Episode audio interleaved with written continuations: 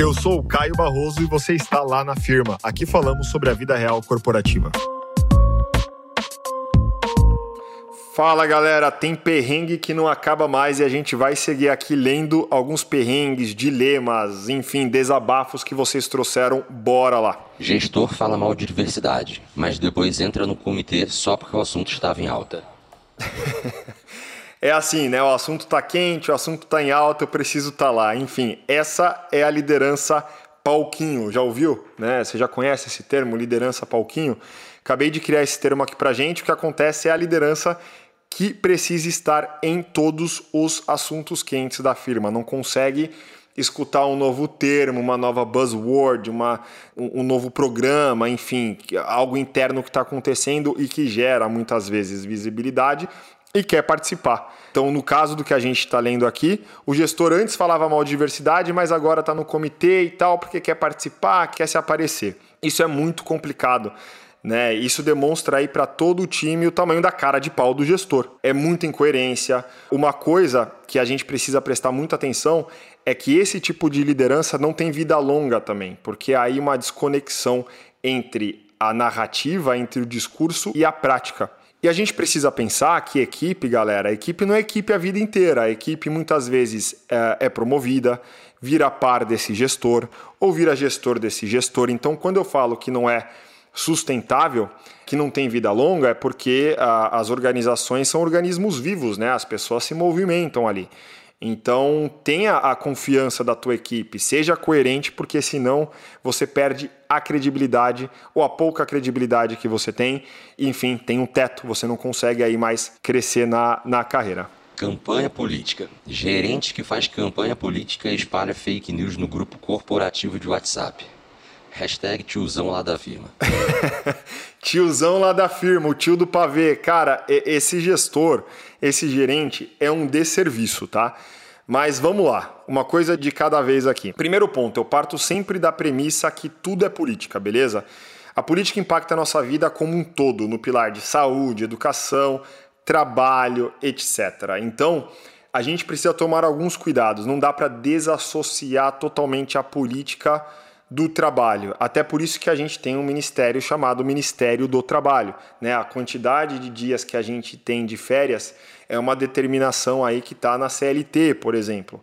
Né? É licença maternidade, licença paternidade, décimo terceiro, enfim. Então, política e trabalho, primeiro ponto, não estão desassociados, tá? O Brasil deve estimular sim discussões políticas, porque todos envolvidos aí nessas discussões ganham e evoluem. E a famosa frase, galera, que política não se discute, só beneficia quem está no poder. Então a gente precisa ter muito cuidado com essas frases batidas. Quis dar essa introdução aqui, um pouco de sobrevoo.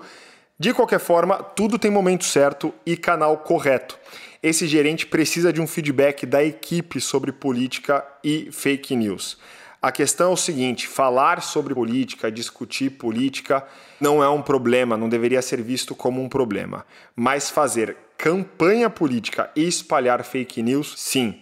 Um ponto importante também é que uma equipe que bate um papo sobre política deve estar muito madura. Se você sente confiança e a equipe é madura, beleza, acho que vale um bate-papo mais informal sobre política. Se não é a realidade da tua equipe, é melhor não estimular. Tá joia? Então, campanha política não, fake news não, discussão política com respeito, com certeza. Promoção. A minha empresa me promete promoção há mais de três anos e nada. O que eu faço? Vaza. Né? Eu acho que às vezes não tem muito o que fazer. Discurso sem ação não cola mais e três anos é um. Putz, é tempo pra caramba. Na era digital que a gente está vivendo, com tantas possibilidades de trabalho, de ser freelancer, de ser autônomo, com tantas startups surgindo. Então, três anos é, é muito tempo para esperar uma promessa que não aconteceu. O mercado está bem dinâmico e você precisa, no final do dia, atualizar o teu LinkedIn, atualizar o seu currículo e correr para o abraço, beleza? Carreira. Cansada de donos de empresa explorando funcionários.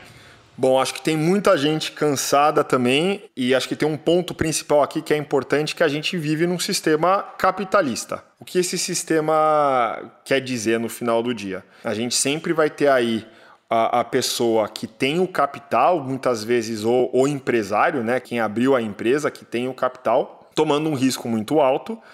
E a gente vai ter pessoas, equipes trabalhando para essa empresa e para esse tomador de capital que tem um risco menor. Vai ter o seu salário mensal ali, enfim.